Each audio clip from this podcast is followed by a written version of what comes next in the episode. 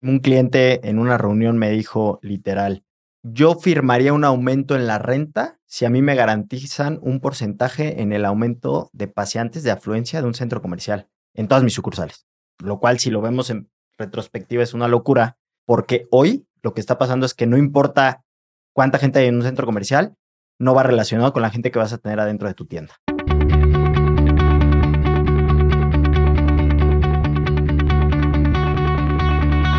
Amazing Retail es el espacio creado por Getin, la plataforma número uno en México especializada en medir la afluencia en tiendas físicas para la industria del retail.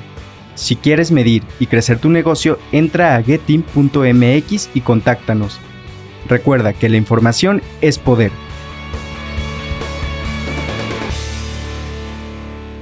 Bienvenidos a Amazing Retail. Yo soy Francisco. Y yo, Anabel. Gracias a todos por escucharnos. Antes de comenzar, les queremos recordar que nos pueden dejar sus comentarios en cualquiera de nuestras redes sociales. Nos encuentra como getting-mx. Para este programa les traemos mucha información importante sobre cómo se ha comportado la afluencia en lo que va de la primera semana de agosto. Escuchen el programa hasta el final, porque les vamos a decir qué centros comerciales son los que tienen más gente y cuáles son los que están presentando el menor crecimiento de afluencia. Y recuerden suscribirse a nuestro podcast y compartir este episodio. Si conoces a alguien que tiene tiendas, este podcast le servirá mucho. Para empezar, me encantaría arrancar explicando dos indicadores que creo que son fundamentales. El tema de paseantes y el tema de atracción. Primero son dos indicadores que nunca antes habían existido, que las tiendas no los tomaban en cuenta y que al principio les costó un poquito de trabajo entender para qué sirven. Pero bueno, el tema para yo empezar con paseantes, me gustaría decir, pues esto a la gente que pasa obviamente fuera de una sucursal y que está siendo impactada por la misma, ¿no? Y de hecho, comúnmente y tradicionalmente se conocía que entre el centro comercial tuviera más paseantes, era igual a incrementar tus ventas, ¿no, Fran? Que siempre nos han contado de ciertos casos, que si quieres contar un poco. Sí, un cliente en una reunión me dijo literal, yo firmaría un aumento en la renta si a mí me garantizan un porcentaje en el aumento de paseantes de afluencia de un centro comercial en todas mis sucursales. Lo cual, si lo vemos en retrospectiva es una locura, porque hoy lo que está pasando es que no importa cuánta gente hay en un centro comercial, no va relacionado con la gente que vas a tener adentro de tu tienda. Totalmente de acuerdo. Y sobre todo porque hemos visto que sí ha habido un incremento de paseantes en los centros comerciales y que los centros comerciales están evolucionando a ser centros de entretenimiento, en donde la gente sí está visitando, hay más, y hoy en día las tiendas se están dando cuenta que tienen menos visitas. Y aquí es donde entra el segundo indicador que estabas platicando, que es el conversión de atracción. ¿Qué tan atractiva es tu tienda? ¿Qué porcentaje eres capaz de meter de esa gente que está pasando por fuera a tu tienda? Y este indicador también te ayuda a medir el impacto de cualquier estrategia que apliques en tus tiendas, cualquier campaña, desde volantear en tiendas que están a pie de calle, desde poner bocinas en tiendas que están a pie de calle o cambiar tu vitrina o ciertas promociones. Hoy en día sabemos que no es necesario que pongas la misma promoción en todas tus tiendas. Creo que hoy ya puedes empezar a hacer estrategias focalizadas por ubicaciones para poder saber en cuáles necesitas meter más gente de la que está pasando fuera. Y de hecho este porcentaje también te ayuda a poder medir campañas digitales que antes era imposible prácticamente medir la conversión de una campaña digital a una tienda física y hoy ya se puede, lo cual pues, tiene mucho valor. Sí, yo creo que lo importante es empezar a medir el impacto de cada campaña que hagan, cosa que antes no era visible. Estoy 100% de acuerdo.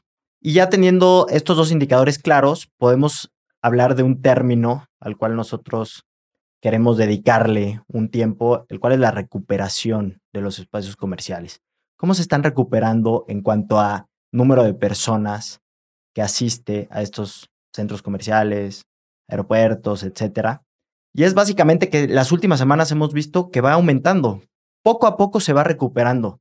Hay que poner el contexto de que venimos saliendo de un parón de prácticamente tres meses y no podamos pretender que todo vuelva a la normalidad tan rápido. Pero si lo trazamos en una línea recta, la línea va ascendente. En algunos casos más pronunciada que en otros, pero en la gran mayoría es ascendente. ¿Qué quiere decir? Que no vamos regresando o que no va retrocediendo este tema de la afluencia. Y ya para dar datos como más específicos de algunas ubicaciones, Los estados donde está presentando mayor crecimiento, afluencia o recuperación de esta afluencia es Chihuahua, Sinaloa y Michoacán. En el Estado de México ya va un 73% la recuperación de afluencia, Guanajuato un 72%, Jalisco 65%, Ciudad de México 64%. Sí, con un paréntesis rapidísimo que en estos dos últimos tienen eventualidades, ¿no? Jalisco cierra los fines de semana los centros comerciales y la Ciudad de México fue el último estado en abrir todos los espacios comerciales. Que por la densidad poblacional hace sentido que ya tenga este nivel de recuperación. Y los estados donde van más bajos es Puebla y Yucatán, que justo Puebla apenas está empezando a abrir el 8 de agosto todos los centros comerciales y Yucatán creo que todavía no lo abren. Y algo que creo que ya les va a interesar más, donde vamos a poner ya nombre y apellido a los centros comerciales, es primero hablar de cuáles son los centros comerciales a los que va la gente, pero van a pasear, no necesariamente están entrando a tiendas a comprar.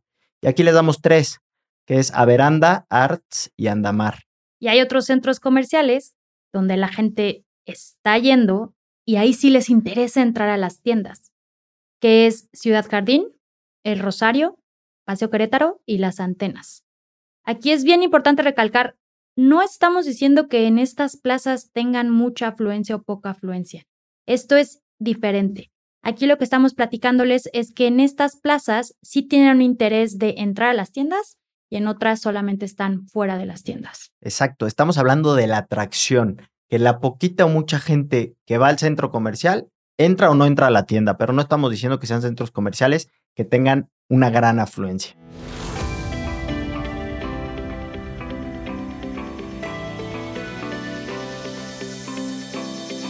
Y por otro lado, ahí sí nos vamos a los centros comerciales top en cuanto a afluencia en el país.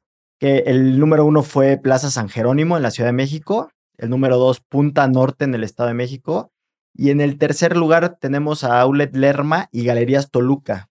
Que aquí lo que estamos viendo es que las que están repuntando mucho en afluencia son los centros comerciales que son outlets. Y creo que hace sentido porque evidentemente estamos pasando también por una situación económica en donde la gente pues está buscando pues comprar, pero con mayor descuento, ¿no? Entonces justo estos centros comerciales son los que más han repuntado.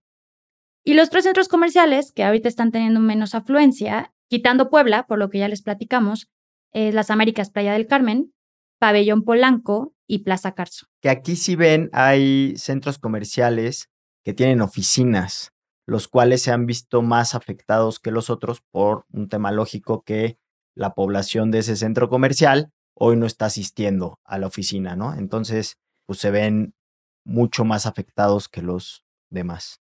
Yo a esas plazas les llamo las plazas godines, donde pues obviamente la gente que los visitaba está haciendo home office y por lo tanto no tienen tanta visita.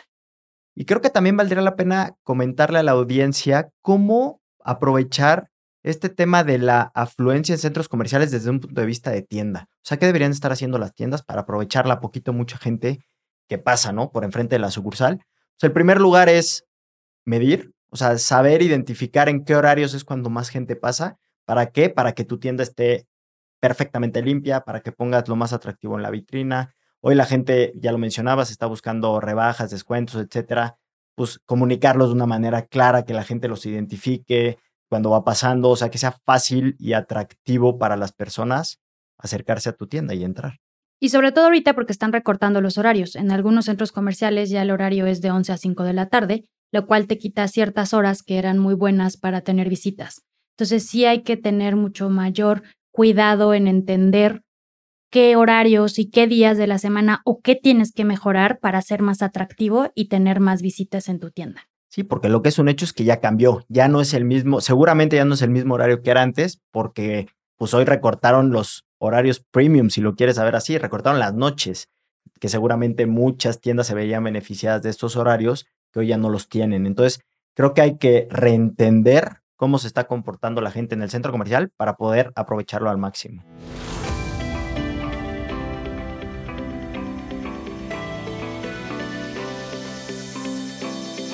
Y ya para cerrar este episodio, me gustaría recalcarles un poquito lo que platicamos.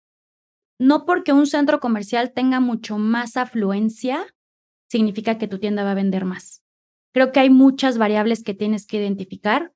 Tienes que entender si tu vitrina es lo suficientemente atractiva, si tus productos son lo suficientemente innovadores para poder tener más visitas y de esa forma entender qué necesitas hacer para cerrar mayor porcentaje de ventas. Estoy de acuerdo. Y a mí me gustaría decirles la nueva ecuación que yo veo, que es hoy es un hecho que las tiendas tienen menos ventas, que la gente pasa menos tiempo en la tienda y que tienes que venderle más producto a esas personas. Entonces lo que hay que hacer es transmitir esto a la gente de tienda, a nuestros vendedores, hay que transmitirles esta ecuación para así aprovechar a la poquito mucha gente que está una en el centro comercial y dos que entra a tu tienda. Por favor, compártanos en redes sociales cuál ha sido su experiencia de compra en esta nueva normalidad, qué están haciendo, qué les gustaría que podamos ir evaluando, platicando. Y recuerden que los esperamos todos los martes en punto de las 6 pm con un episodio de Amazing Retail. Síganos en Spotify o cualquier plataforma de streaming. Y no se olviden de visitar nuestra página getin.mx, en donde podrán encontrar más información sobre lo que está sucediendo en el mundo del retail, ayudas y artículos relevantes sobre este episodio. Sigan la conversación de estos temas en nuestras redes sociales, getin-mx, donde estaremos posteando información relevante.